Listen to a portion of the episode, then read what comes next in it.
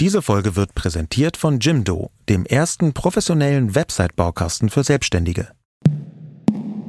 Herzlich willkommen zu einer neuen Folge von Feel the News, was Deutschland bewegt. Wir sprechen hier jede Woche über das eine Thema, das uns alle bewegt. Und heute ist das Thema das 9-Euro-Ticket und Autohass, der Verzichtsneid, der dahinter steht. Mit der Einführung des 9-Euro-Tickets zeigt sich wieder mal, wie sehr Autos unsere Gesellschaft spalten. Und wir wollen uns heute so zwischen Lastenrad und SUV mit der emotionalen Seite der Verkehrswende beschäftigen. Ja, dazu müsste man vielleicht erstmal klären, was ist passiert. Das 9-Euro-Ticket wurde diese Woche eingeführt und ist jetzt schon ein Granatenerfolg. Stand Ende Mai sind über eine Million Tickets verkauft worden. Und das weist so ein bisschen auf dieses große Thema hin, was die Ampelregierung behandeln muss. Die Verkehrswende nämlich, die super viel diskutiert wird in allen möglichen Facetten. Natürlich auch dadurch, dass jetzt Benzin so wahnsinnig teuer geworden ist. Interessanterweise diskutiert man überhaupt nicht mehr über das Tempolimit, obwohl die Mehrheit der Deutschen das für richtig hält. Man muss man vielleicht dazu sagen, man diskutiert politisch nicht darüber, weil man sich am Anfang der Legislatur geeinigt hat, das soll es nicht geben. Die Leute so in der Bevölkerung, die reden schon noch drüber. Genauso wie es ganz viele Konzepte gibt, die seit Jahren von Fachleuten diskutiert werden.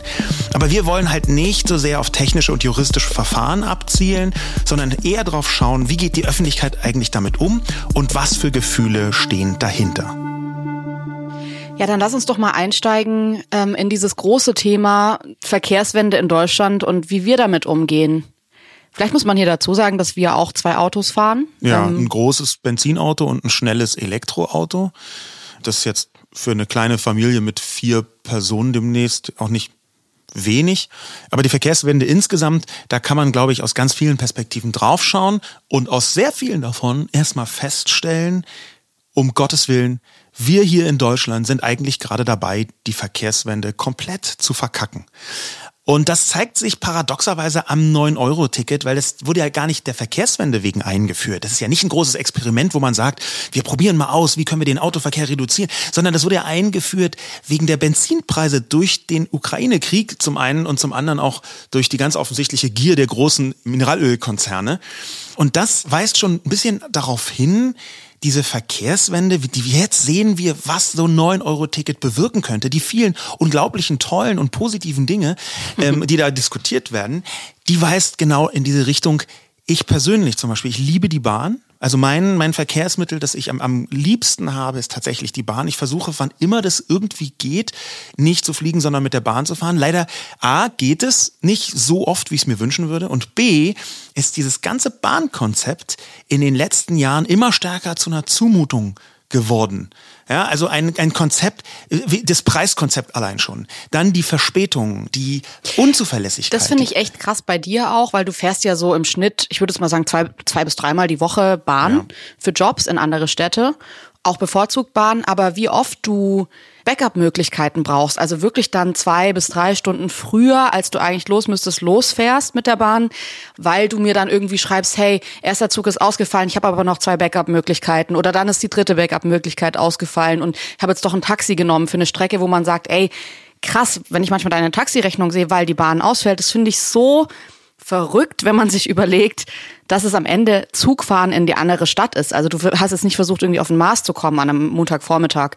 Und manchmal fühlt es sich ein bisschen so an und das finde ich schon verrückt, weil neben diesem Kostenelement, das krasses bei der Bahn, kommt ein Zeitelement dazu, das ich manchmal auch echt heavy finde, weil du die Zeit einfach bei uns verbringen könntest und es nicht tust. Und mir fällt es da manchmal schon schwer zu sagen, nimm doch nicht einfach einen Flieger, weil das für uns bedeuten würde, dass ich in der Zeit auf jeden Fall schon mal aufs Baby alleine aufpasse. Ich bin gerade schwanger. Es ist manchmal echt ja, anstrengend und ich hätte dich in der Zeit manchmal gerne einfach hier und das geht oft nicht. Und das finde ich schon, ja, zumindest mal erwähnenswert. Und das geht ja ganz vielen Menschen in Deutschland so, dass ja. sie eben sagen, okay, ich pendel, ich mache das auch wahnsinnig gerne mit der Bahn, eigentlich. Ja, da, da kann man genau in diesem Moment sagen, natürlich ist Mobilität insgesamt und ob das jetzt beruflich ist oder privat, da möchte ich gar nicht so dramatisch unterscheiden.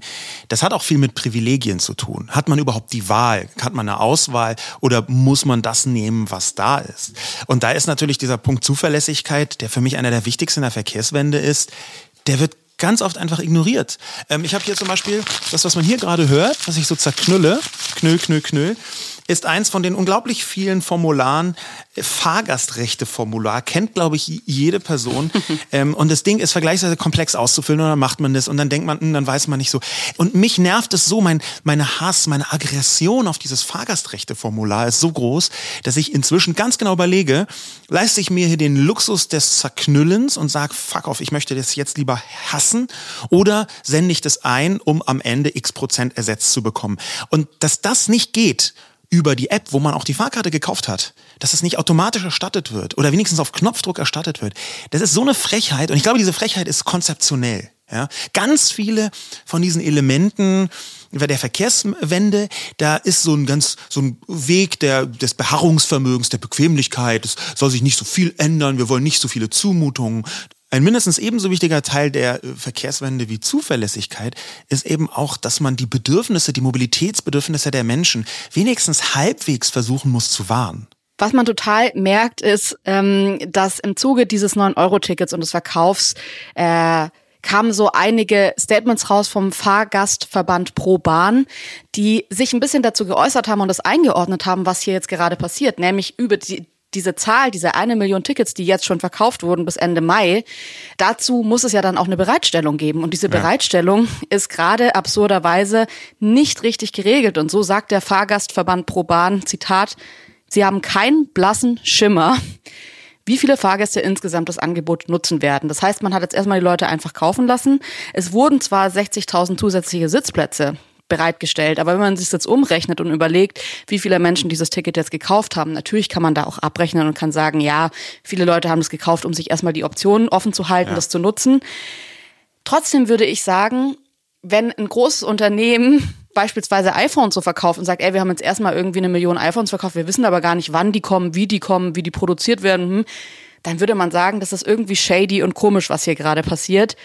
Bei der Deutschen Bahn ist man so ein bisschen, naja, gut, dann hoffen wir alle, ja. dass es irgendwie klappt. Ja, und es ist so ein bisschen typisch für die Verkehrswende. Man macht einen sehr wichtigen Milestone, einen echten Schritt voran. Das, ich glaube, das 9-Euro-Ticket ist eine ganz fantastische Möglichkeit, um Verkehrswende sozusagen zu prüfen. Man macht es aber gar nicht wegen der Verkehrswende, sondern hauptsächlich wegen Benzinpreisen und dann auch noch scheint es nicht so vorbereitet, dass man ganz genau das als Experiment benutzt, wo man so ein bisschen herausfinden kann, wie funktioniert es im Detail, sondern es scheint mir, und ich hoffe, dass ich damit falsch liege, als würden wir schon wieder wir schon während der Pandemie und schon, glaube ich, 20 Mal hier in Deutschland so reinstolpern in irgendeine Aktivität, ohne so richtig gut vorzubereiten, was eigentlich los ist. Trotzdem soll diese Folge jetzt ja keine Deutsche Bahn Grand Folge sein, wobei darüber könnten Fall. wir auf jeden Fall eine Staffel machen wahrscheinlich. Ja, ja. Sondern es soll auch um diese große Frage gehen, hey, ist es jetzt für viele Leute vielleicht der Anreiz, das Auto stehen zu lassen, das eigene Auto, weil sie keins haben oder weil sie es nicht so nutzen wollen, vielleicht dann irgendwann verkaufen wollen.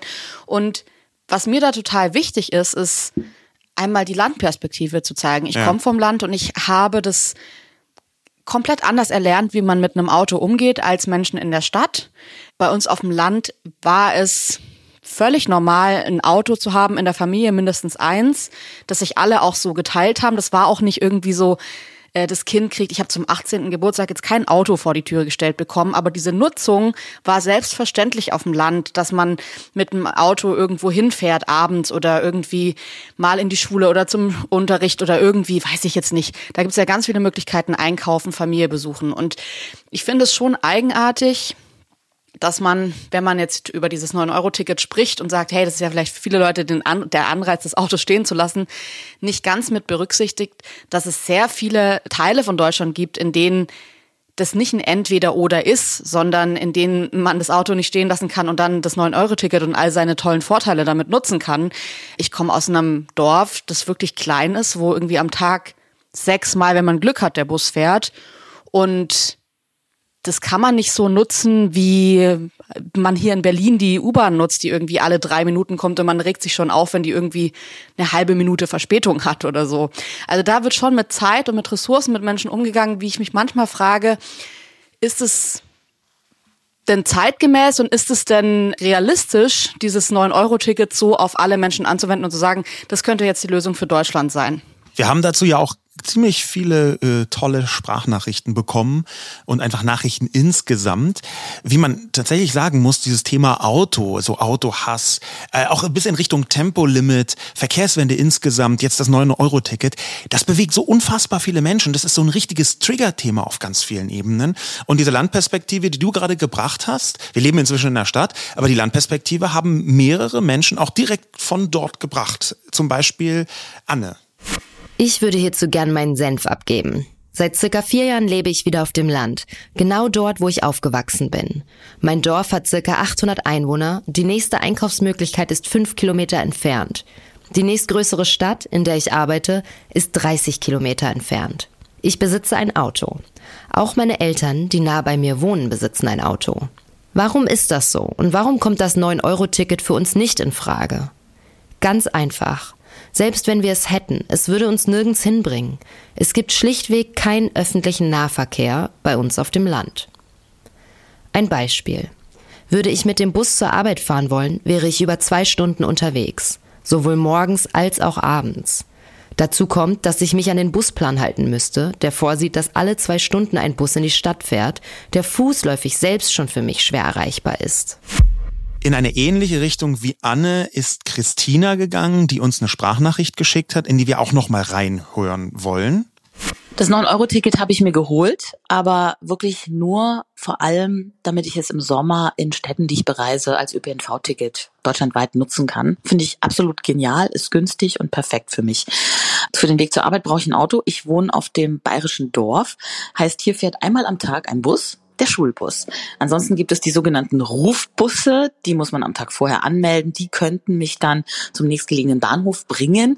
Dauert allerdings fast eine Stunde für eine Strecke, wo ich mit dem Auto zehn Minuten brauche. Plan ist auch mal mit dem Auto zu diesem Bahnhof zu fahren. Da muss ich natürlich einen kostenlosen Parkplatz finden, sonst macht das Ganze wieder überhaupt keinen Sinn und dann mit dem Zug in die Stadt, wo ich arbeite, zu fahren. Generell ist das natürlich ein zeitlicher Mehraufwand, aber ähm, für die gute Sache und um es mal auszuprobieren, werde ich das auf jeden Fall nutzen. Ich finde es total interessant. Ich muss, musste gerade sehr schmunzeln bei den Rufbussen, weil die kenne ja. ich auch noch. Und das ist wirklich ein Konzept, das für mich auf dem Land damals überhaupt nicht funktioniert hat. Ich weiß nicht, ob das besser geworden ist. Ich lebe jetzt auch schon seit zehn Jahren in Berlin. Trotzdem dieses Konzept, dass man einen Tag vorher wissen soll, dass man dann genau, also eigentlich ist es ja wie ein Taxi bestellen. Ja. Aber, und das kommt noch dazu, dieses Konzept fußt ja nicht auf der Verpflichtung, am Ende Geld auszutauschen gegen eine Dienstleistung, sondern da gibt's dann irgendwie wurstige BusfahrerInnen, die auch sagen, ey, die Hälfte der Gäste sind dann gar nicht an dem verabredeten Zeitpunkt, weil sie halt, ja, Überraschung, einen Tag vorher noch nicht wissen, dass sie einen Tag später da dann doch nicht sind. Dann werden die Routen geändert, das wird nicht eingehalten, dieser Bus kommt gar nicht.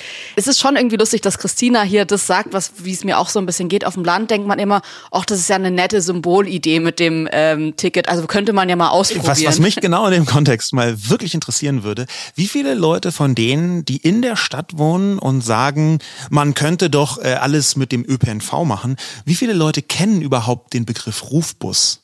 Es ist nämlich tatsächlich so, Outing hier, ich bin in Berlin geboren, hier aufgewachsen und habe noch nie auf dem Land gewohnt. Ich kannte bis zu dieser Sprachnachricht den Begriff Rufbus gar nicht. Also ich, ich wusste, ich habe mich zwar mit Mobilität beschäftigt, aber halt auch nicht mit den Überbleibseln der Mobilität von 1957, muss man vielleicht dazu sagen. Aber dieses Konzept Rufbus, das hört sich für mich an wie so eine ganz schlechte Krücke, die halt wirklich nur so ein Symbol darstellt. Und vielleicht steht auch das so ein bisschen für die Verbocktheit der Verkehrswende, dass man so aus der Stadt relativ entspannt sagt, hey, aber dann mach doch ÖPNV, bevor im Dorf auch nur die Möglichkeit besteht, das richtig zu machen. Ich würde aber trotzdem sagen, dass an dieser Debatte nicht nur diese Menschen, die du gerade erwähnt hast, interessant sind, die ähm, halt sagen, ja, dann mach doch ÖPNV, sondern es ist ja auch in der Stadt so ein bisschen das Pendant, ist ja, wieso nimmst du dann nicht Carsharing? Ja. Also, oder so Sharing-Angebote. Ist ja ganz oft in der Stadt, dass man sagt, ich habe kein Auto, wir machen Carsharing. Und ich habe einige Nachrichten bekommen, oder zumindest alle Nachrichten, die pro Auto waren, hatten in den meisten Fällen ähm, diese Kinderkomponente drin in der ja. Erklärung. Und zwar mit Kind geht es so nicht. Das haben wir auch so empfunden. Also natürlich ist es ein unglaublicher Luxus, zwei Autos zu haben. In der Stadt ist es was, was wir uns einfach als Luxus leisten, weil wir sagen, okay, wir arbeiten beide voll zu unterschiedlichen Zeiten an unterschiedlichen Orten und wollen so schnell wie möglich beide wieder nach Hause kommen. Mit Kindern würde ich aber tatsächlich sagen, ist da bei uns jetzt was dazugekommen, wo wir vielleicht vor einem Jahr noch gedacht hätten, oh, das ist ja sehr dekadent. Und inzwischen ist es einfach oft so, dass ich unseren Sohn zu deiner Mutter morgens bringe, du musst schon mit einem anderen Auto irgendwie arbeiten fahren und es ist einfach praktischer, natürlich komfortabel, aber praktischer mit Kindern zumindest ein Auto, wenn nicht sogar zwei zu haben. Und das ging vielen Leuten so, auch Maxi, die uns aus Berlin geschrieben hat. Für mich als Alleinerziehende mit Kleinkind macht das Auto mein Leben einfach unfassbar viel einfacher, bequemer, weniger kompliziert und anstrengend und ich spare viel Zeit. Ich würde ehrlich gesagt nicht darauf verzichten wollen. Ich lasse es oft stehen, aber wenn ich es mal brauche, bin ich unendlich froh darüber, eins zu haben. Carsharing ist keine richtige Option, da zum Beispiel der Kindersitz, den Ella aktuell braucht, sehr groß und schwer ist und ich den nicht immer mitschleppen möchte. Und wenn ich mit Kindersitz, großer Tasche und Kind ewig zum Auto laufen muss, dann kann ich auch gleich BVG fahren. Ich überlege aber, mir für den Sommer ein Fahrrad mit Anhänger zu holen. Gerade in dieser Nachricht von Maxi kann man ein paar Sachen ablesen. Zum einen, dass Carsharing für manche Leute super gut ist. Wir haben auch Nachrichten bekommen, wo Carsharing quasi die Problemlösung in fast allen Bereichen ist. Dass aber das sehr von der Lebensphase abhängt und von diesem magischen Wort Privilegien dann auch wieder.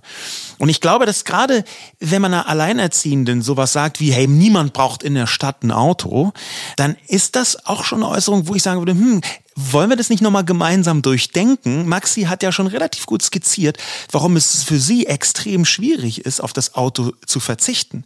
Dazu haben wir in vielen Bereichen der Stadt jetzt nicht die volle Abdeckung mit allen öffentlichen Verkehrsmitteln. Ey, und kannst du dich noch, es gab letztes Jahr im Lockdown einen Monat, wo du aus familiären Gründen sehr viel in der Stadt rumfahren musstest. Ja. Und wir hatten da einen Monat, der tatsächlich, glaube ich, die Leasingrate unseres Autos komplett überschritten hat. Es war deutlich mehr Monatsbeitrag ja. für Carsharing ja. als Leasingrate dann tatsächlich fürs Auto. Wir haben so ein bisschen gedacht, ach krass, so ist es dann also ein Auto zu haben, weil wir dachten, es wäre viel teurer. Und mhm. man hat dann gemerkt, okay, Carsharing ist schon, wenn man das jetzt, sag ich mal, so unbedarft nutzt und sagt, ich fahre wirklich einfach alles damit, was ich sonst mit einem Auto fahren würde, dann ist es auch richtig teuer. De definitiv. Das Carsharing hat halt immer noch so ein bisschen Sozialismus-Vibes. Wir teilen uns alles, wow, cool. Sharing Economy schwingt so leicht mit, ne? Und irgendwie das, dieser soziale Aspekt, der hat sich in den letzten Jahren schon verändert, vorsichtig gesagt.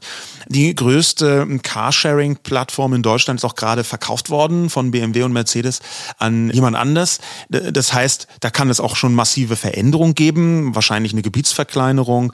Dazu kommt dann noch irgendwie, dass das teurer wird. Und wir reden hier schon davon, dass Carsharing für die Leute, die das regelmäßig machen, alles andere ist als eine billige Alternative. Carsharing ist in vielen Fällen tatsächlich nur noch knapp unter Taxi, um es mal so auszudrücken. Und das kann ja glaube ich, dann am Ende nicht eine Alternative sein, zu sagen, okay, du brauchst halt irgendwie zweimal die Woche ein Auto, mach das doch alles mit Carsharing. Das ist nämlich von der einen Seite her durchaus inzwischen Privileg und von der anderen Seite, das haben wir gerade von Maxi gehört, manchmal gar nicht so leicht, alles, was man mit einem eigenen Auto machen kann, auch mit Carsharing abzubilden. Trotzdem habe ich manchmal so ein bisschen Zwiespalt, muss ich ja. dir ehrlich sagen. Ich finde jetzt über Corona hat man das gemerkt. Wir waren gerade in Paris. Paris ist ja so das Vorzeigemodell, was so Autos aus der Stadt verbannen angeht. Man sieht ganz viele Fahrradstraßen und äh, es ist unfassbar teuer in Paris mit einem Auto, ähm, mit einem privaten Pkw zu parken, was natürlich dazu führt, dass man kaum noch private PKWs ja. sieht, so ein bisschen wie in Japan. Interessant ist daran, dass es in Berlin das ist zum ersten Mal ein Konzept, das man in Berlin auch merkt. Was ich schon, da ist schon so ein Spirit drin. Da ist was in mir, meine Augen fangen ja. an zu leuchten. Und ich denke mir so, der Fortschritt ist in Berlin sichtbar. Das ja. ist für mich was, als du, in Berlin lebende Person, das ist was ganz Besonderes. Das ist auch für mich was ganz Besonderes, weil ähm, sonst ist der Fortschritt in Berlin einfach immer genau. eine Baustelle. Äh, und zwar für immer. Also, und wir, wir leben nicht weit entfernt von einer Straße, die jetzt eine Fahrradstraße geworden ist. Es ist eine relativ wichtige Straße vorher gewesen, auch so, wo Leute durchgefahren sind. Und in dem anderen Teil dürfen zwar noch Autos fahren, aber nur in eine Richtung und die müssen einfach zehn Stundenkilometer fahren. Da sind so riesen Schwellen. Daneben sind so irgendwie äh, Blumenkübel. Das Ganze wirkt so ein bisschen komplett behelfsmäßig, also Berlin-Style. Ja. Aber da ist ein interessanter Aspekt, nämlich, dass ganz viele Leute, wenn du da durchfährst, obwohl es erlaubt ist, gucken dich Leute so an, als würdest du mit dem Auto, und zwar egal welches das ist, würdest du mit dem Auto irgendwie gerade so mehrere Tiere absichtlich totfahren. Also, und sogar, ich kann mich noch dran erinnern, als wir in Kopenhagen waren letztes Jahr, und ich meine, die, Dänen sind ja wirklich, sage ich jetzt mal, ein sehr höfliches, freundliches Volk. Ich hatte jetzt nicht das Gefühl, dass ich da viel wie in Berlin angeblafft werde für irgendwas. Und selbst da waren wir mit unserem großen Benzinauto und ich hatte das Gefühl, ich fühle mich hier nicht wohl. Ich finde es ja. gerade total unangenehm und ich schäme mich ein bisschen und ihr schämt euch ein bisschen und wir wissen alle warum.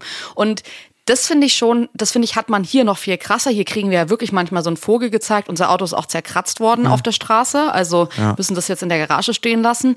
Weiß man jetzt nicht warum, aber ist auch, finde ich, das sind alles so Punkte. Ich finde, die, so der soziale Preis ist inzwischen in der Gesellschaft oder zumindest ist es mhm. in Berlin so und ich glaube, da tut auch eine Fahrradstraße so den Rest die Leute sind zumindest aufmerksamer, was irgendwie große Autos, die viel Benzin genau. brauchen. Und, ähm, und da kann man natürlich zwei Schritte zurücktreten und sich das ganze Konzept anschauen und erstmal feststellen, wow, wir sind ein Autoland, das ist zumindest die Erzählung. Und Autoland bedeutet dann zum Beispiel ganz konkret, dass das Auto ein Vorrecht hat. In den 60er Jahren hatten wir sogar irgendwie so Autostadt, ja, dass die, die Stadt soll äh, autogerecht gestaltet werden. Und inzwischen ist immer klarer, wow, der, der Preis für das Auto, der ist ziemlich hoch. Also schon allein der Platz, der verbraucht wird.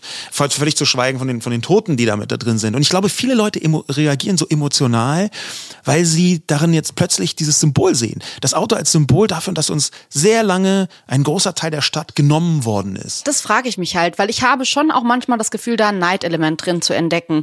Ähm, und zwar so ein bisschen dieses, ich fahre kein Auto, du sollst auch keins fahren. Was ich aber interessant finde, ist, dass wir auch eine Nachricht von Lilly bekommen haben. Ich meine, wenn wir über Autos reden, müssen wir natürlich auch über die städtische Alternative des Lastenrad sprechen. Ja. Das ja immer so ein bisschen als Meme vorgebracht wird und alle machen sich drüber lustig. In Berlin hier gibt's echt viele Lastenräder, zumindest ja. in unserem Viertel. Und wir haben selbst keins. Auch ein bisschen ich hatte ähm, mal einen sehr schlimmen Rollerunfall, bei dem mir wirklich so die Hälfte meiner Körperhaut irgendwie weggeschmürgelt wurde. Und seitdem fühle ich mich extrem, ich bin dann auch jahrelang kein Fahrrad gefahren und ich würde auch wirklich sagen, ich bin keine gute Fahrradfahrerin. Ich fühle mich extrem unwohl auf dem Fahrrad und ich habe halt auch schon auf einem Zweirad erlebt, was passieren kann und wie mhm. ungeschützt und schlimm das ist, wenn was passiert. Und ich habe in Berlin oft das Gefühl im Straßenverkehr, ich fühle mich hier nicht sicher, ja. nicht für mich und überhaupt nicht dran zu denken, da mit unseren Kindern zu fahren. Ja. Und es gibt Leute, die das machen. Ich will das überhaupt nicht verurteilen. Aber für mich persönlich ist es tatsächlich keine Option. Also haben wir auch kein Lastenrad. Du bist jetzt auch nicht der große Fahrradfahrer und oder hast du dir mal überlegt, wäre ein Lastenrad für dich eine Option? Mhm, also ich habe wirklich intensiv überlegt und auch ähm, dieses ganze Thema Mobilität war bei mir sehr groß, eine lange Zeit lang. Ich habe fünf Jahre zum Beispiel ausschließlich Carsharing gemacht. Ich mag mhm. Autos äh, gerne. Ich mag auch gute Autos gerne. Aber ich habe Carsharing mich bewusst dafür entschieden, fünf Jahre lang und habe irgendwann gemerkt, das ist schon schwierig, das ist schon nicht ganz leicht. Und in dem Moment, wo es nicht ganz leicht ist, nur für mich, kann ich das akzeptieren. In dem Moment, wo es dieses nicht ganz leicht in der Organisation eben auch auf Kinder mit abfärbt, ist es, glaube ich, ein bisschen komplexer. Ähm, ich habe mich dann einfach entschieden, wieder ein Auto, oder wir haben zusammen entschieden, wieder ein Auto ähm, zu kaufen. Der Punkt ist, ein Lastenrad glaube ich, erfüllt nicht meine Bedürfnisse in ganz vielerlei Hinsicht. Es ist zum Beispiel auch so, dass wenn ich 300 Meter auf dem Fahrrad fahre, dann bin ich einfach komplett verschwitzt. Das heißt, ich kann bestimmte Business-Termine kann ich wirklich faktisch nicht mit dem Fahrrad machen. Und es hört sich an wie so ein mini kleines Mini-Problem, finde ich aber gar nicht so. Ne? Also was ich super oft benutze, sind E-Scooter. Und was ich glaube nicht machen könnte, ist ein Lastenfahrrad. Interessant ist da die Nachricht von Lilly, die wir bekommen haben, die ein Lastenfahrrad hat. Und die schrieb uns Folgendes. Mich nervt, dass ich in der Stadt ständig mit meinem Lastenrad so feindselig, aller die blöde Mutti mit ihrem teuren Riesenrad angeguckt werde, wenn ich mal über den Fußweg schiebe oder irgendwo am Rand parke. Was schwierig ist, die Straßen bestehen zu zwei Dritteln für Autos, aber ein Lastenrad, das stört. Und ich bekomme immer mal wieder den Kommentar, dass das ja auch sehr teuer wäre. Wir haben zwei Kinder, die wir damit transportieren, und kein Auto, was viel teurer wäre. Ich würde mir wünschen, dass das Lastenrad als das gesehen wird, was es ist. Eine umweltfreundliche Alternative zum Auto, die den Eltern den Alltag so erleichtert. Und ich wünsche mir weniger Autos, mehr Platz für ÖPNV und Fahrräder, jeglicher Art. Das hat mich total überrascht, diese Nachricht, weil ich eigentlich dachte, wir kennen das ja so ein bisschen in der Stadt mit einem großen Auto angefeindet mhm. zu werden. Das kennen wir schon, mhm. dass die Leute mal komisch gucken. Hatten wir beide schon solche Situationen. Ich hätte jetzt ehrlich gesagt gedacht, Manchmal habe ich mir in unserem großen Auto gedacht, oh, hätte ich jetzt ein Lastenrad und würde hier rumkurven, dann würde ich irgendwie den Umwelt-, mhm. Energie- und Mutter-Theresa-Preis bekommen. Mhm. Und dass die Lilly hier sagt, okay, eigentlich hat sie die gleichen Probleme, die wir mit ja. einem großen Auto haben, und zwar, dass sie dann von der anderen Seite so ein bisschen angegangen wird und die Leute hier irgendwie so das Gefühl geben, so von wegen, naja, okay, ähm, du versperrst hier den ganzen Bürgersteig und so. Da merkt man so ein bisschen, dass es eine Radikalität in beide Richtungen gibt Definitiv. und dass die Leute krass reagieren. Wie sind dann deine Reaktionen auf das Lastenfahrrad? Weil ich versuche gerade so ein bisschen für mich zu äh, erörtern, wie reagiere ich darauf? Habe ich da schon drauf reagiert? Ist das irgendwie emotional bei mir oder nicht? Wie ist es denn bei dir? Ich schaue das immer wieder total interessiert an und sehe mir an. Ich finde es immer interessant in der Stadt zu sehen, wie sind andere Familien organisiert. Es geht ja vor allem um Familien. Und ich finde es dann irgendwie auch schön hier in unserer Fahrradstraße sieht das, finde ich, total toll aus, wenn da irgendwie so drei kleine Kinder vorne im Lastenrad drin sitzen mhm. und die Mutter fährt da irgendwie den Berg hoch und da ist noch ein großer Blumenstrauß und noch ein Kasten Wasser drin. Oder ich habe neulich jemanden gesehen, der hat eine Waschmaschine transportiert. Boah. Und dachte mir so, krass, wie haben die die überhaupt erst da reinbekommen? Crazy. Ja. Also cool und cool, dass man das damit transportieren kann. Und dann gibt es regnerische Tage, wo ich die Straße glatt finde, wo ich selbst sehe, dass in Berlin hier viele Leute am Straßenverkehr mit Autos teilnehmen. Und ich glaube, das wäre deutlich sicherer, wenn keine Autos mehr am Straßenverkehr teilnehmen. Das ist ja aber nicht der Fall. Und dann kriege ich fast ein bisschen eine Aggression, wenn ich Kinder unangeschnallt vorne in dieser, in diesem Bottich drin sitzen sehe, mhm. weil ich mir denke, ja. äh, oh, wenn da jetzt ein Auto einfach nur dumm, also das, da geht's ja nicht mal darum, dass die Person, die das Lastenrad bedient, gut Auto fahr, äh, Fahrrad fahren kann, ja. sondern auch, dass kein anderer oder keine anderen Fehler macht. Genau, und das ist vielleicht ein ganz wichtiger Scheidepunkt auch in dieser emotionalen Debatte. Natürlich, und das muss man, glaube ich, immer wieder sagen, sind es die Autos, die die Gefahr darstellen. Total. Es sind die Autos, die die Gefahr darstellen, vor allem, weil eine Sekunde nicht hingeschaut und schon kann man Menschen töten. Und zwar super leicht. Und das passiert ja auch fast 3000 Mal im Jahr, dass es genau so kommt. Komma aber, muss man sich gegen diese Monstrosität, dass Autos so viele Menschen töten, dass sie so gefährlich sind, muss man sich da um den Preis der eigenen Kindersicherheit dagegen stemmen und sagen, nein, wir setzen das Symbol, wir machen das jetzt mit dem Lastenrad und vorne Kindern drin, um diesen Preis. Und natürlich ist am Ende das Auto schuld. Aber ich weiß nicht, es gibt diesen krassen, diesen bitteren Witz, den mein Vater hat den immer erzählt, über genau diese Art, die in Deutschland verbreitet ist. So, hier ruht Herr Braun, er hatte Vorfahrt. Mhm. Ja, um den Preis des eigenen Lebens ja. trotzdem zu sagen, nein, ich mache das als Konzept. Und damit möchte ich das gar nicht verurteilen. Ich sehe die Bedrohung der Autos. Ich sehe aber eben auch, und das ist denn die Debatte wieder, wenn das so ist, und das ist faktisch so, du gefährdest, äh, wie viele Menschen auf dem Fahrrad sterben in Berlin, das passiert durch die Autos. Aber kannst du dann Leuten sagen, du sollst und du musst gefälligst aufs Fahrrad umsteigen, aufs Lastenrad umsteigen, wenn das noch immer so gefährlich ist? Ja, total. Das sehe ich auch als Punkt, wobei ich da auch schon wieder so ein Element drin sehe, dieses Verurteilende, das ja wahrscheinlich dann auch Lilly wahrnimmt, das ich auch schon wieder schwierig finde, weil ich finde ehrlich gesagt in der ganzen Debatte das schwierig, dass in alle Richtungen so krass verurteilt wird. Aber diese Jokes um das Lastenrad kommen ja auch nicht von ungefähr. Also ja. wenn man sieht, wie viel so ein Ding kostet, selbst mit Subventionen, und die gibt's jetzt gerade nicht mehr, aber als es die noch gab, war es krass. Trotzdem, das ist richtig teuer. Und so hat dann zum Beispiel Franziska geschrieben. Wir wohnen in einer Gegend, in der Menschen eher viel Geld zur Verfügung haben, im Düsseldorfer Norden. Mir fällt es total auf, dass zum Statussymbol Auto zusätzlich seit ein paar Jahren auch ein schickes Lastenrad zum guten Ton gehört. Keine Seltenheit ist hier, wenn es regnet, hole ich das Kind mit dem Porsche oder einem anderen sehr teuren Auto in der Kita ab, bei gutem Wetter mit dem Lastenrad. Ich lerne heute hier total viel von unseren HörerInnen über äh, Konzepte, mit denen ich mich noch nicht so intensiv beschäftigt habe, wie zum Beispiel Lastenräder, so in der Gesellschaft. Ich habe ein paar Mal mitbekommen, wie Lastenräder verspottet worden sind. Ganz offensichtlich gibt es da eine Feindschaft, das haben wir schon gehört. Aber dass das Lastenrad jetzt auch als Statussymbol funktioniert bei Leuten, die das so als Zusatzalternative zu ihrem SUV oder Porsche, was auch immer, benutzen, das hätte ich nie gedacht. Und das finde ich. Ich kann es aber ehrlich gesagt, das ist, das, daher kam wahrscheinlich vorhin so ein bisschen mein Gedanke, wenn ich dann sage an einem sonnigen Tag, oh, vielleicht würde ich jetzt auch gerade gerne Lastenrad fahren. Da denke ich natürlich überhaupt nicht dran, das wäre ja auch wirklich gut für die Umwelt und so, was es ja absolut ist, sondern ich denke mir in dem Moment eher, ich will nicht verurteilt werden, sondern ich will ja eigentlich, wollen wir ja alle irgendwie gefallen, bewundert werden oder irgendwie akzeptiert werden in der Gesellschaft at least. Und es ist ja unangenehm, wenn du verurteilt wirst im Alltag, weil du irgendwas machst. Und da dann bei Sonnenschein mit so einem Lastenrad rumzufahren und so ein bisschen, ja, es wirkt für mich fast, es hat so Marie Antoinette-Vibes. Es ja. hat es für mich eh total, wenn Leute in der Stadt sagen, wieso fahren die Leute denn kein Taxi oder Carsharing, wenn das eigene Auto so schlecht für die Umwelt ist? Und das hat so ein bisschen auf jeden Fall dieses, naja gut, dann ess doch Torte. Also man ja. hat Marie Antoinette ja gar nicht so gesagt, aber trotzdem dieser, dieser Vibe, der da so rüberkommt, ja. den finde ich schon sehr privilegiert und ich höre das auch häufig von Menschen, von denen ich mir denke, ja, du sagst irgendwie ganz krass, ja, du fährst kein Auto und verurteilst es auch. Und wenn man dann so Fragen stellt wie, wie lässt du dir Getränke liefern oder wie machst du es nach einem Möbeleinkauf? Also so einfach so diese alltäglichen ja. Dinge, die man ja dann trotzdem irgendwie die ganze Zeit hat. Wie transportierst du die Kinder?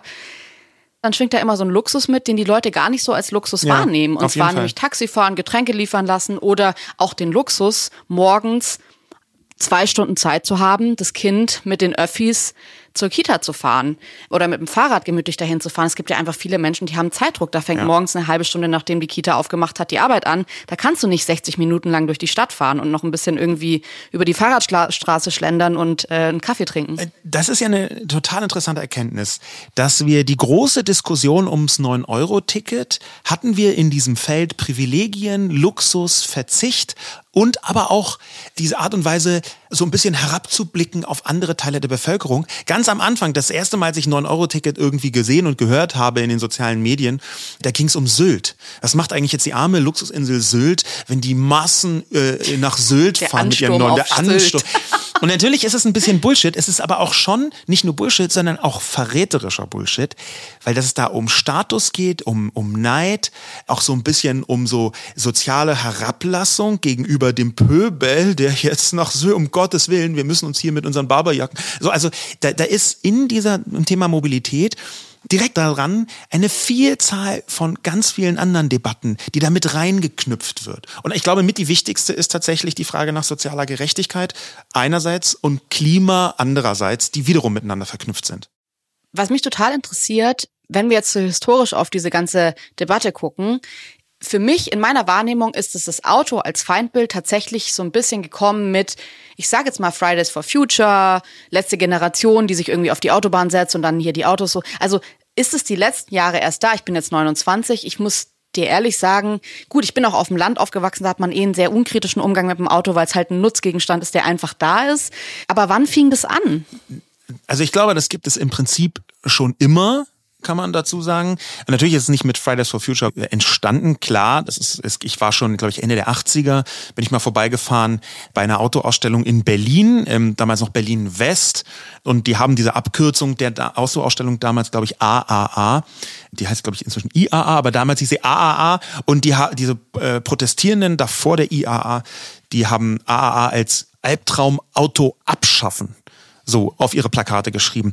Natürlich gibt es das historisch schon sehr viel länger, aber was man feststellen kann, ist, dass du, glaube ich, gar nicht alleine bist in dieser Wahrnehmung, dass eine Anti-Auto-Haltung in den letzten Jahren groß geworden ist, natürlich hauptsächlich durchs Klima, aber auch, glaube ich, weil das Bewusstsein dafür, wie viel das Auto ja auch an Lebensqualität bei vielen Menschen kaputt macht, größer geworden ist. Also ich, ich sehe dein Argument, du hast es zum ersten Mal in der, dieser Intensität wahrgenommen mhm. mit der Diskussion und ich, das, das ist, glaube ich, tatsächlich so. Und ich glaube auch, dass soziale Medien da so ein bisschen beigetragen haben. Wenn man jetzt auch diesen Spruch von damals, Albtraumauto abschaffen, das ist ja auch schon so, das klammert komplett eine Komponente aus, weil man braucht es, sondern es ist eigentlich nur was, was so überflüssig ist. Ein bisschen, finde ich, erinnert mich das so an Telefonzellen. Irgendwann wurde das Handy erfunden und eigentlich ab diesem Moment war klar, man hat es nicht richtig ausgesprochen, aber es war dann klar und es wurde dann auch einfach abgebaut. Die Telefonzelle ist ab jetzt irrelevant und kann irgendwie, man kann da jetzt noch irgendwie so Bücher in der Stadt, hier in Berlin stehen ja noch ein paar so Telefonzellen, da wird so romantisch, werden da irgendwie Bücher ausgetauscht und so. Aber die Telefonzelle an sich bringt nichts mehr.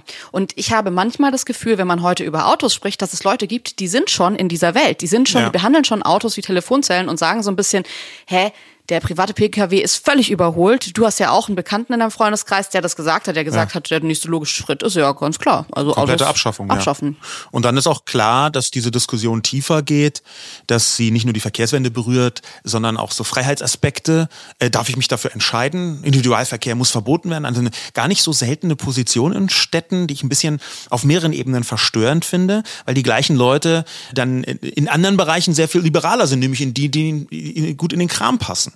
Ja, und ich, ich glaube schon, dass wenn wir von der historischen Einordnung äh, sprechen, das Automobil im 20. Jahrhundert zu dem Wirtschaftsgut geworden ist, was in Deutschland nach vorn sticht. Also das Autoland Deutschland, das kommt ja einfach daher, dass hier eine Vielzahl von Arbeitsplätzen und auch eine Vielzahl von, von Steuern, muss man ganz plastisch so sagen, vom Auto abhängen. Die Politik allerdings, die tut quasi in vielen Fällen so, als sei das Auto das einzige Wirtschaftsgut, was überhaupt auf dem Planeten existiert. Ja, also das ist ja schon mit einer Radikalität, ist ja gerade von den 14 Regierungen Merkel der letzten Jahren, das Auto hochgehalten wird, von der Abwrackprämie bis hin zu dem Autoausbau. Ich meine, wir hatten Andreas Scheuer als Autominister. Das sagt ja schon was für Beziehung Politik und Automobil. Ja, und ich würde schon auch sagen, da ist so eine so ein Verständnis drin, als wäre das Auto so ein bisschen ein Teil unserer deutschen DNA. Und dieses. Es gibt gute Argumente dafür. Also die Frage ist, wie man damit in Zukunft umgeht. Aber es gibt schon Argumente dafür zu sagen, wow, die größten Konzerne hier in Deutschland, das sind im Durchschnitt schon Auto- oder Zulieferkonzerne. Die, das ist schon relevant. Ja, und es ist auch so ein bisschen, also ich meine, wenn man sich heute irgendwie, ich habe jetzt, wir haben gerade das neue Kendrick Lamar Album gehört, wo er auch so wieder vom G-Wagon und the German Car spricht und so. Und das sind schon die Momente, wo ich auch denke, ja, cool, weil er wird nicht über deutsche Genauigkeit rappen an dem äh, Punkt. Natürlich finde ich es irgendwie in irgendeiner Form cool, so dieses eigene Die Verständnis Freshness zu haben. des Spaltmaßes. Ja, oh mein Gott, wir sind so cool, AMG, Affalterbach und so. Mhm. Also da sind, ist ganz viel drin, wo ich mir denke, ich liebe selbst persönlich Autofahren, das entspannt mich, das holt mich total runter. Und wenn da noch so ein internationales Element so dabei ist, man wird dafür abgefeiert, Autoland zu sein, verstehe ich schon. Aber da ist ja auch ein ganz großer Teil, der so ausgeklammert wird, der extrem uncool daran ist. Und ja. egal wie, ich, und ich meine, ich finde Autofahren wirklich cool. Und trotzdem ist da ein großer Teil, den man so ein bisschen, ich sage jetzt mal, ausklammert und nicht richtig, nicht richtig beleuchtet bei diesem Thema. Und deswegen lass uns doch gerne mal so ein bisschen reingehen in wahrscheinlich so die radikalste Position und zwar ganz wegzukommen von einem Auto hin zu wirklich einfach die Bahn zu nutzen. Ja. Ähm, interessanterweise ist, wenn man das 9-Euro-Ticket jetzt begreift als Experiment, wie kriegt man Leute dazu, äh, aufs Auto zu verzichten und äh, die Bahn zu benutzen, dann ist das 9-Euro-Ticket äh, eigentlich mit einer Vielzahl von Vorgängern versehen. Ich habe einen Spiegelartikel gefunden vom Februar 1968. Den möchte ich kurz zitieren, weil es so ein bisschen so eine traurige Deutschlanderkenntnis ist. Im Februar 68 schreibt der Spiegel, an der Autobahn Augsburg-München ermittelten Eisenbahner die Zahl der motorisierten Pendler zwischen beiden Städten. Sie war verlockend groß und die Bundesbahn ließ sich in Bonn für diese Strecke eine Sonderrückfahrkarte zum halben Preis genehmigen. Das Resultat, die Züge waren fortan um fast 70 Prozent besser besetzt. Wir reden hier also von einem Experiment von 1968, wo man rausfindet, oh wow, cool, äh, wenn man den Bahnpreis reduziert, dann steigen Leute aufs Auto um, wo gependelt wird. Und dass das 1968 schon vollkommen klar war und bis heute ganz offensichtlich, ich meine, wenn wir uns die Bahnpreise angucken, extrem wenig Echo gefunden hat in der Politik. Das ist, glaube ich, die, das Resultat davon, dass die Politik und auch ein großer Teil der Bevölkerung sagt, nee, wir sind ein Autoland. Und ich habe nichts dagegen. Ich habe bloß was gegen die Radikalität der Konsequenzen davon. Dass die Bahn runtergewirtschaftet wird, dass die Bahn reduziert wird, dass die Bahn schräg angeschaut wird, weil man denkt, wir müssen das Auto bevorzugen. Und trotzdem würde ich sagen, ist hier aber schon auch wichtig und es sollte nicht unerwähnt bleiben, das äh, System, die Verstaatlichung, die hinter der Bahn steht, die ja einfach anders funktioniert als bei einem privaten Unternehmen. Also manchmal denke ich mir, wäre es nicht besser und ich verstehe, dass es sehr viele Gründe gibt, die Bahn nicht zu privatisieren, aber es gibt ganz viele Momente, wo ich mir denke, da wäre jetzt ein Unternehmen größer in der Verantwortung einfach und würde sich auch mehr in der Verantwortung ja. sehen. Und dieser Aufbau ist schon bis heute so, dass man den merkt, dass es eben nicht so ist. Ja, also die Bahn sollte ja mal an die Börse gehen, slash privatisiert werden und hat sich aber vorher versucht, fit zu machen für die Börse in den 90ern und hat wahnsinnig viele Strecken einfach gestrichen. Da ist dann auch noch die Frage, ob man das nicht auf andere Art und Weise lösen könnte. Ich bin jetzt als persönlich, würde ich einer Privatisierung skeptisch gegenüberstehen, aber man muss auch zu zugestehen, das Staatsunternehmen Bahn, es hört sich jetzt nicht so an, als sei das die absolut beste Lösung, die da im Moment gefunden werden kann, weil der Staat schon sehr große Schindluder getrieben hat mit der Bahn. Das ist jedenfalls meine Wahrnehmung. Ich glaube, dass die meisten Probleme wirklich daher rühren, dass die Bahn irgendwie nicht so effizient sein muss. Wenn man so ein bisschen tiefer reinschaut in die Bahnprobleme, dann sind die, wie so oft, wie so viele andere Dinge in Deutschland, direkt verbunden mit dem Zweiten Weltkrieg. Denn anders als in vielen anderen Ländern hat die Politik, Staatsunternehmen Bahn, nach dem Krieg gesagt, jetzt baut mal alles wieder auf. Das war überall so, da wo was zerstört wurde. Aber in Deutschland hat man gesagt, das müsst ihr aus eigener Kraft schaffen mehr oder weniger. In anderen Ländern hat man gesagt, hier sind Zusatzmilliarden, damit ihr die Bahn wieder richtig flott macht und dann könnt ihr auf dieser wieder funktionierenden Infrastruktur das Unternehmen Bahn betreiben. Frankreich war es äh, ungefähr so. In Deutschland war es so, dass man gesagt hat, ihr dann nehmt doch einen Kredit auf und ähm, ihr müsst erwirtschaften, dass die Bahn aus eigener Kraft sich repariert. Und es war so ein Riesenposten, das hat so über Jahrzehnte nachgewirkt. Wenn man zum Beispiel heute feststellt, warum gibt es so viele Verspätungen in Deutschland, dann hängt es damit zusammen, dass äh, in vielen Fällen so ganz kleine Güterzüge die gleichen Gleise benutzen müssen wie ICE. Bisschen vereinfacht, aber so ungefähr.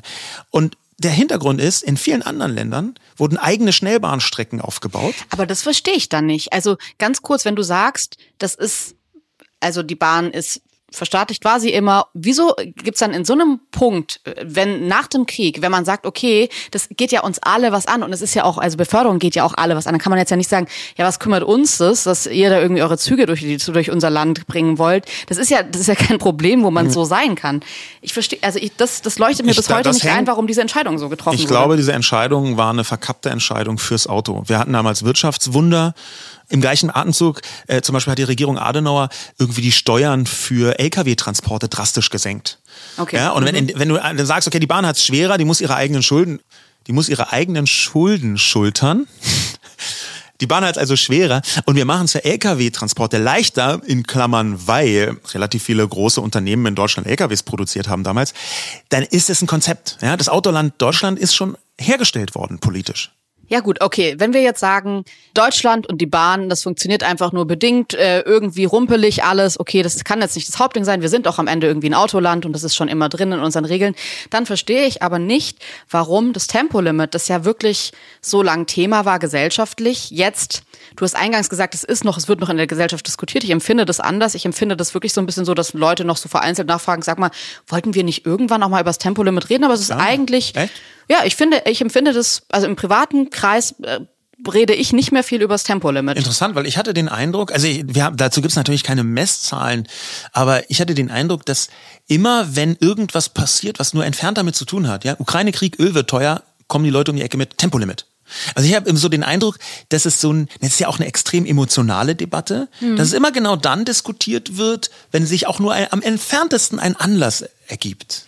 Okay, also nehme ich anders wahr, aber tatsächlich ist es auch so und das zeigt sich ja auch, es gibt eine Studie, die beweist, dass drei Viertel der AutofahrerInnen eh nicht schneller als 130 fahren in Deutschland, was so ein bisschen heißt, es ist wahrscheinlich auch, vielleicht wird auch in meiner Wahrnehmung so wenig drüber gesprochen, weil viele eh sagen würden, ja gut, ich fahre eh nicht schneller als 130. Es betrifft tatsächlich nur ein bis vier Prozent der Verkehrsteilnehmenden. Ein bis vier Prozent.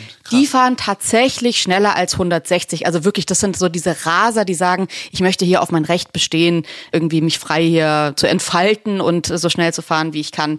Also persönlich war mir völlig klar nach der Wahl, in den ersten 100 Tagen so ein bisschen Machiavelli-mäßig, man muss die schlimmsten Entscheidungen in den ersten 100 Tagen treffen, wird es hundertprozentig kommen. Und dann wird es durch sein und da wird auch dann in vier Jahren sich keiner mehr drüber aufregen, weil das ist dann schon so lang entschieden und es ist schon so lang durch, dass man dann nicht wieder kommt in vier Jahren und dann kommt die CDU oder CSU und sagt, ja, Überraschung, wir sind, wir haben Andi Scheuer wieder ausgegraben und jetzt dürfen wieder alle rasen, wie sie wollen. Dazu gab es aber einen Take bei Markus Lanz, den ich sehr interessant fand mit Robert Habeck. Und zwar hat Lanz dann nochmal Habeck gefragt, damals, das war kurz nach der Wahl, Ende letzten Jahres, und hat gefragt, wie sieht's denn aus, hier Tempolimit. Und Habeck hat relativ deutlich gemacht, es gab eine gewisse Partei, die FDP natürlich, die gegen das Tempolimit war und gesagt hat, das ist für uns ein Punkt, der wird nicht verhandelt, Ende, tschüss. Und ich glaube, darin liegt eigentlich die Erklärung, warum ein relativ logischer Schritt, das Tempolimit einzuführen, so nicht kommt und auch nicht kommen wird, weil es plötzlich Symbol wurde für Verhandlungsmasse. Und diese Verhandlung wollte die FDP gewinnen. Und hier geht es viel darum, dass dieses Tempolimit für den Sieg der FDP oder die Dominanz der FDP in der Koalition steht, als dass es den FDP-Menschen tatsächlich darum geht zu sagen, okay, wir haben jetzt unbedingt das Recht. Ich glaube, dass es da viele gibt, die das auch wirklich denken, aber mhm. ich glaube, dass es im Kern gar nicht mehr darum geht. Und deswegen glaube ich persönlich, dass das Tempolimit, obwohl es so logisch ist, obwohl es so nahe liegt und obwohl es wirklich Umweltbelastung, Verkehrssicherheit extrem viele Studien gibt, dass es in jeder Hinsicht oder in sehr vielen Hinsichten wirklich sinnig wäre, das einzuführen, glaube ich, dass es nicht kommen wird. Du bist schon für das Tempolimit, Ich bin oder? total für das Tempolimit. Ich glaube, dass das total wichtig wäre. Ich habe auch so äh, einen Side-Effekt, den ich total krass fand. Und zwar während Corona hat man gesehen, dass mal abseits dieser ganzen sehr obvious Gründe für das Tempolimit gab es auch so Side-Gründe, die ich total eigentlich traurig und interessant fand, dass bestimmte Tierarten sich viel besser vermehrt haben, weil dieser Lärm einfach so krass reduziert wird, wenn weniger Autos fahren, wenn die Luftverpestung nicht so krass ist, dass ich mir schon allein aus solchen Gründen denke, komm, was juckt's denn? Also mich juckt's und ich liebe Autofahren wirklich sehr und mich würde es überhaupt nicht jucken, 130 zu fahren. Also ich bin krass dafür. Wie geht's dir? Also ich leiste mir hier einen Luxus und zwar, dass ich mit beidem zurechtkommen würde. ein Luxus, dass ich nie, mich nicht zwingend entscheiden möchte. Vielleicht möchte ich mich auch nicht entscheiden. Es ist nicht so, dass ich sage, um Gottes Willen, wir brauchen unbedingt das Tempolimit. Es ist aber auch nicht so, dass ich sage, ich werde hier bis aufs Blut gegen jede Form von Tempolimit kämpfen. Und ich bin jetzt gar nicht indifferent, weil ich sehe die verschiedenen Argumente schon.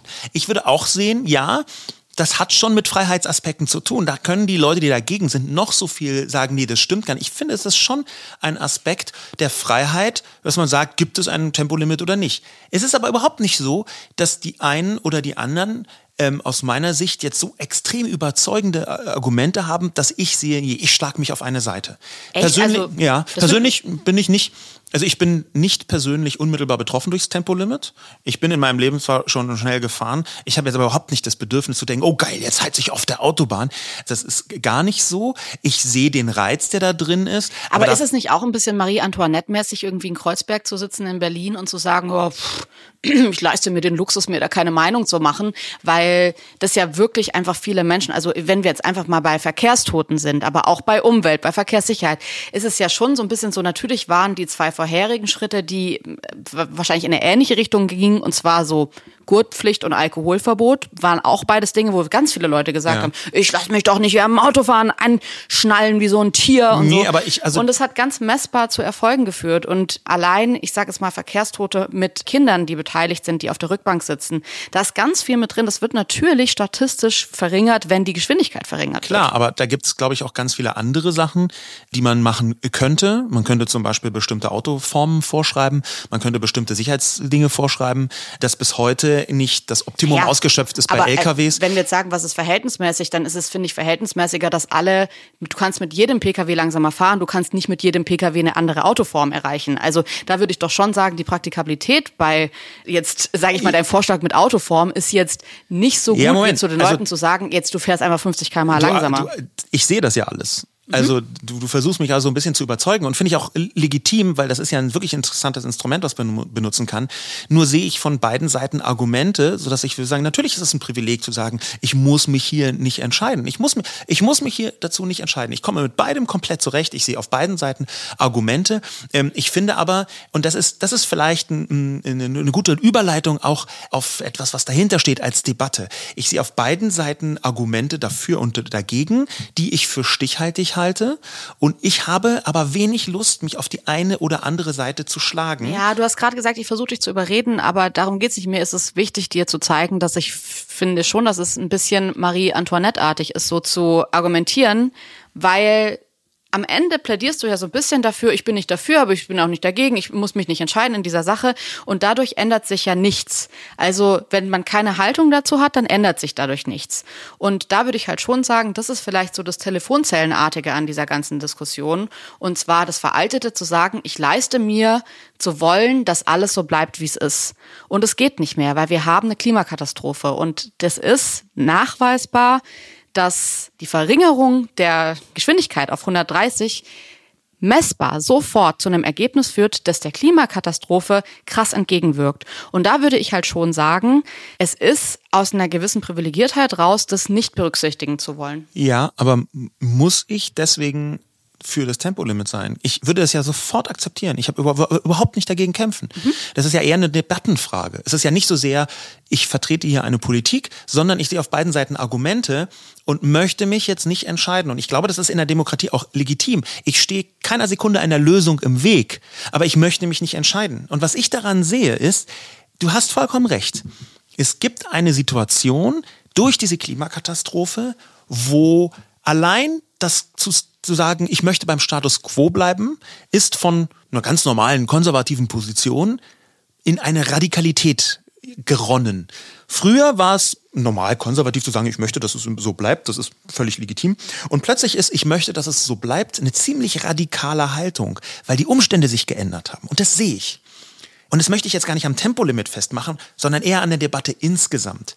Ich sehe aber auch, dass genau diese große Debatte um Mobilität, um das Auto vor allem, auch ums 9-Euro-Ticket in ganz vielen Dimensionen, dass die auf vielerlei Ebene verbogen ist und sich quasi radikalisiert hat. Ich sehe, dass es auf beiden Seiten radikalisierte Fans gibt. Auf der einen Seite, die sagen, Ich will auf jeder Autobahn 1000 fahren mit meinem Diesel, mindestens. Äh, kleiner, kleiner Spoiler-Alert, du kannst auf deutschen Autobahnen 1000 fahren. Also es gibt ja keine Tempolimit. Es gibt aber auch auf der anderen Seite Leute, die so tatsächlich Autohasser sind und so auch richtig stolz auf ihren Autohass sind und die sagen, Autofahrer sind Mörder und die auch so handeln, die einen auch ihre Aggression daraus lernen. Und ich finde das problematisch, dass diese beiden Pole quasi die Debatte so treiben, weil es aus meiner Sicht mir sehr schwer macht, in vielen Bereichen, Tempolimit ist da nur ein Detail, ist mir auch egal, also das Tempolimit ist mir zu egal, als dass ich dafür kämpfen wollen würde. Ich sehe, dass viele vernünftige Positionen so aufgerieben werden zwischen diesen sehr radikalen Polen. Verstehe ich total und bin ich bei dir. Und ich glaube auch, dass da wahrscheinlich so ein bisschen das Problem liegt, dass in dem Moment, in dem ich mich informiere über das Tempolimit und sehe, okay, es kann krass irgendwie zum Umweltschutz beitragen oder beziehungsweise die um muss man ja anders formulieren, muss sagen, die Umweltschädigung ist geringer, wenn die Leute halt 130 äh, fahren, es ist trotzdem noch eine fucking Umweltschädigung. Trotzdem denkt man natürlich in so einem Moment, und ich glaube, das ist wichtig, an diesem Punkt der Debatte abzubiegen und eben nicht zu sagen, ja gut, wenn du, wenn du dich jetzt hier nicht fürs Tempolimit entscheidest, ja, dann bist du aber, dann hast du ja die Welt und die Umwelt und dann bist du ja ein ekelhafter Mensch. Und das ist, glaube ich, diese Radikalität, die dich stört, die auch mich total stört und von der ich auch sagen würde, dass es ein Trugschluss ist. Und ich weiß, ich bin selbst, man ist ein bisschen versucht zu sagen, ich kenne mich in diesem Thema so aus, dass Menschen, die das nicht anerkennen, für mich automatisch nicht nur Menschen sind, die das nicht anerkennen, sondern Umweltverpester, Klimaleugner oder Mörder äh, halt. Mörder, genau, ja. sind. Ich glaube aber, dass man da wirklich noch mal ein bisschen differenzieren muss und sagen muss, man kann ja sehr wohl für Umweltschutz sein und man kann sehr wohl alle Folgen der Klimakatastrophe so anerkennen, wie sie gerade auch wissenschaftlich anerkannt sind und trotzdem einen Inlandsflug machen oder und trotzdem keine Meinung zum Tempolimit haben, weil es gibt mehrere Wege, dieses Problem zu lösen und eben nicht den einen. Interessant fand ich da die Nachricht von Steph, die uns geschrieben hat. Die Deutschen und ihre Autos sind wie die Amis mit ihren Waffen. Komplett irrational. Freiheit, my ass das finde ich schon ziemlich heftig, weil hier äh, zwei Sachen verglichen wurden, die so auf Twitter total oft verglichen. Ne? So ähm, Autos, äh, Deutschen, Amis, Waffen. Ich finde diesen Vergleich nicht ganz legitim. Ich sehe bei beiden eine Irrationalität. Das stimmt schon. Aber Waffen sind halt dazu da, zu töten, äh, Menschen zu verletzen und zu töten. Und Autos sind nicht dazu da, sondern erstmal für einen Transport, meinetwegen als Statussymbol, auch als Wirtschaftsgut. Also Autos ich, haben in irgendeiner Form einen auch anderen einen, Zweck einen guten, als Menschen umbringen. Einen guten und, Zweck als nur diesen bösen Zweck ja, Menschenleben auszu. Genau, und da ist jetzt, das, das würde ich schon als grundsätzlich unterschiedlich betrachten. Die Irrationalität, die sehe ich schon. Dann zu schließen mit Freiheit mein Ass, finde ich ein bisschen flapsig drüber argumentiert. Ich glaube nämlich schon, dass man über Freiheit reden kann und muss. Und Freiheit ist halt auch ein Begriff, der bis an die Grenze des Schadens der anderen Person führt. Und jetzt kann man sehr leicht argumentieren, dass Autos natürlich anderen Menschen schaden. Total, bin ich auch voll dabei.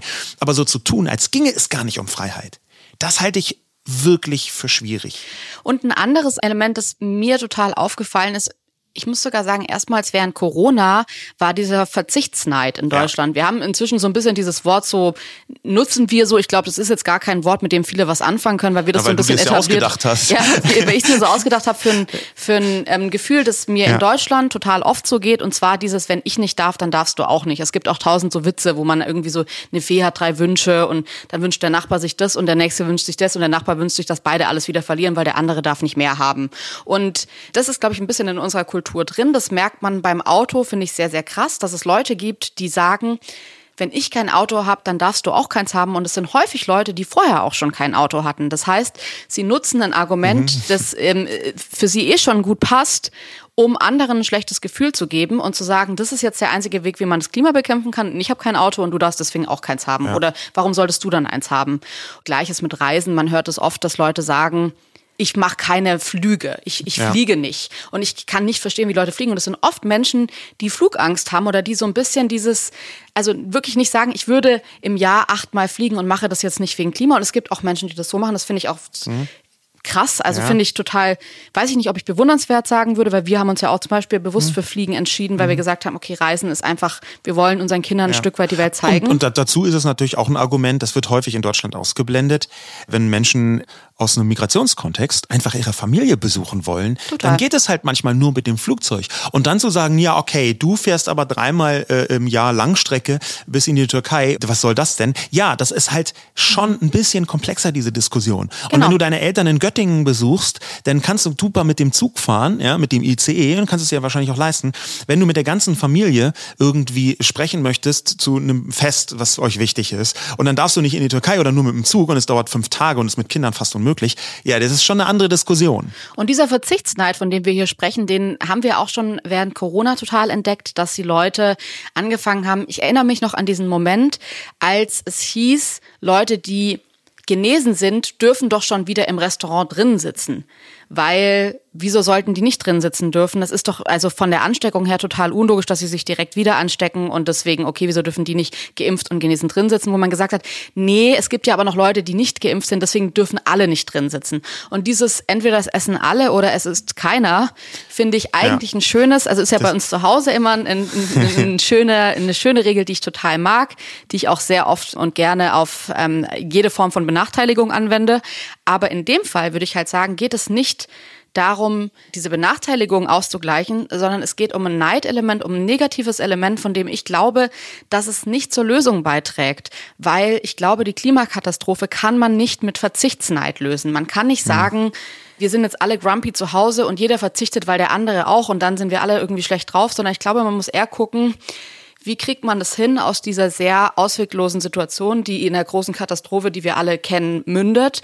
Wie kriegt man es hin, diese Klimakatastrophe so aufzuhalten, dass neue Wege ergründet werden, dass ja. Innovationen kommen, dass Menschen sich Dinge ausdenken, und zwar nicht aus einem, ich werde in die Ecke gedrängt und von allen Menschen um mich herum verurteilt, sondern außen, hier ist eine Möglichkeit, eine Situation, die sehr auswegslos erscheint, nochmal anders zu drehen oder zumindest zu verändern. Da passt direkt eine ziemlich häufige Haltung bei UmweltaktivistInnen, die gar nicht so selten, egal wie radikal sie da sind, davon überzeugt sind, dass die Lösung nicht in der Verhaltensweise Einzelner liegen kann.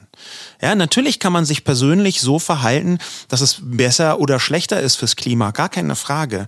Aber ganz viele von auch den durchaus großen AktivistInnen sind absolut überzeugt davon, wir brauchen politische Lösungen. Wir brauchen nicht die Verhaltensänderung der Einzelnen auf hin, aufgrund von so einem sozialen Druck wie Verzichtsneid.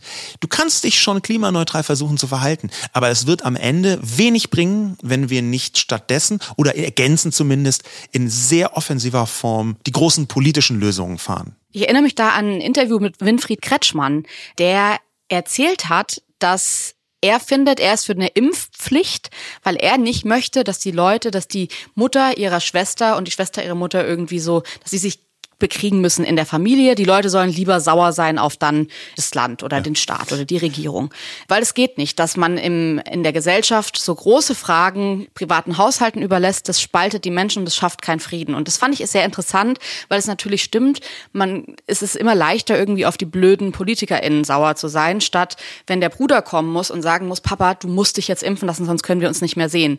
Und ich finde, dass diese Problematik, die Winfried Kretschmann hier sehr gut auf, das, auf die Impfpflicht ausgeweitet hat, auch funktioniert bei Klimaschutz. Ich finde es krass, dass die Leute anfangen, sich halt wegen Plastikstrohhalmen im Café zu streiten, wenn man sich überlegt, was der Impact von Plastikstrohhalmen ist. Und natürlich ist es richtig, da auch schon anzufangen. Aber die Frage ist, sollten nicht grundsätzlich diese großen Regeln, die wirklich tatsächlich, weil das Problem ist ja größer als irgendwie zwölf Plastikstrohhalme, sollte das nicht von einem Land so entschieden werden, von der Regierung so entschieden werden, dass die Menschen eben nicht sich im Kleinen bekriegen. Und ich glaube, ein zweiter Aspekt, der hier auch total wichtig ist, so ein Lösungsansatz ist, der, den man anerkennen muss, ist, dass es eben für dieses unfassbar große Problem nicht die eine Lösung gibt. Und dass wir deswegen, und das haben wir auch, finde ich, in den Nachrichten gemerkt, einen Unterschied machen müssen zwischen Stadt und Land, aber auch zwischen einer kleinen Stadt und einer großen Stadt oder einer studentischen Stadt und einer Stadt, die vielleicht wirtschaftlich irgendwie ein Wirtschaftsstandort ist, der ganz interessant ist, weil all diese Städte und all diese Regionen unterschiedliche Lösungen für unterschiedlichste Probleme brauchen. Und dazu noch unterschiedliche Lösungen für unterschiedliche Personen. Denn natürlich ist es so, dass die alleinerziehende Mutter, wir hatten ja das, das Beispiel von Maxi aus Berlin mit dabei, dass die alleinerziehende Mutter halt ganz andere Ansprüche an Mobilität hat. Und ich glaube, dass es wichtig ist, nicht so zu tun, als könne eine Lösung und speziell noch auch meine eigene Lösung jetzt für alle funktionieren. Ich glaube, dass deswegen die Debatte eine viel, größere Offenheit braucht und dass wir gerade mit dieser Radikalität, du musst entweder dich zum Diesel bekennen, der 1000 Stundenkilometer fährt auf jeder Autobahn und 30 Zonen in 90 Zonen verwandeln, also diese Auto-Ultras. Äh, entweder musst du in dieser äh, Gruppe sein oder du musst halt eigentlich das Auto als Teufelszeug betrachten und es persönlich hassen und äh, in deiner Freizeit Autos anzünden. Und ich glaube, dass beides, dass diese, diese Pole so kontraproduktiv sind, weil es eben für einzelne Personen unterschiedliche Lösungen gibt. Ob sie auf der Stadt ist, auf dem Land, welche Lebensphase sie hat, auch wie sie sozial aufgestellt, wie sie wirtschaftlich aufgestellt ist. Es gibt Lösungen, die sind für wohlhabende Menschen total akzeptabel, die sind für arme Menschen eine totale Katastrophe. Und darauf Rücksicht zu nehmen, das glaube ich, fängt schon in der Debatte an. Dass wir uns überlegen, wie gehen wir mit den Mobilitätsbedürfnissen der einzelnen Menschen klüger und besser und vielleicht sogar freundlicher und offener um. Ich glaube, das ist der wichtige Punkt am Ende eben nicht dieses Neidelement, diesen ähm, Verzichtsneid drin zu haben und zu sagen, darauf baue ich mein Verständnis von Verkehrswende in Deutschland auf, sondern eher zu gucken, was lohnt sich, was ist nobel drüber nachzudenken, was ist vielleicht für mich machbar, was für andere vielleicht nicht machbar ist, ohne andere dafür zu verurteilen, dass sie das eben nicht machen oder was anders machen. Das sind unsere Gedanken zu ähm, der großen Folge, wo man auch noch super viel andere Aspekte hätte mit reinbringen können. Fall. Es ist echt interessant zu sehen, was da für ein Riesenbuch aufgemacht wird. Auch vielen Dank für eure ganzen Nachrichten. Man hat richtig gemerkt, wie euch auch dieses Thema total beschäftigt und wie man sofort in der Verteidigungshaltung gerät und versucht, es irgendwie zu verstehen. Und ich, was ich total toll finde, ist, dass alle sich darüber irgendwie so von den Nachrichten, die wir bekommen haben, Gedanken gemacht haben, es besser machen wollen und eigentlich total daran interessiert sind, in einer Welt zu leben, die für uns alle besser ist. Und ich freue mich total, dass das so der Tenor ist, auch wenn es alle irgendwie auf unterschiedlichste Weise für sich lösen. Vielen, vielen Dank, dass ihr diese Woche zugehört habt. Wir hören uns wieder nächsten Donnerstag mit einer neuen Folge Feel the News. Bis dahin könnt ihr uns abonnieren, ihr könnt uns Kommentare da lassen, ihr könnt uns natürlich schreiben oder auf unsere Website www.feelthenews.de gehen und uns Sprachnachrichten schicken. Bis dahin, bleibt gesund, macht's gut. Ciao. Diese Folge wurde präsentiert von Jimdo, dem ersten professionellen Website-Baukasten für Selbstständige. Feel the News ist eine Studio Bummens Produktion, produziert von Hanna Marahil und Jon Hanschin. Ton und Schnitt Mia Becker.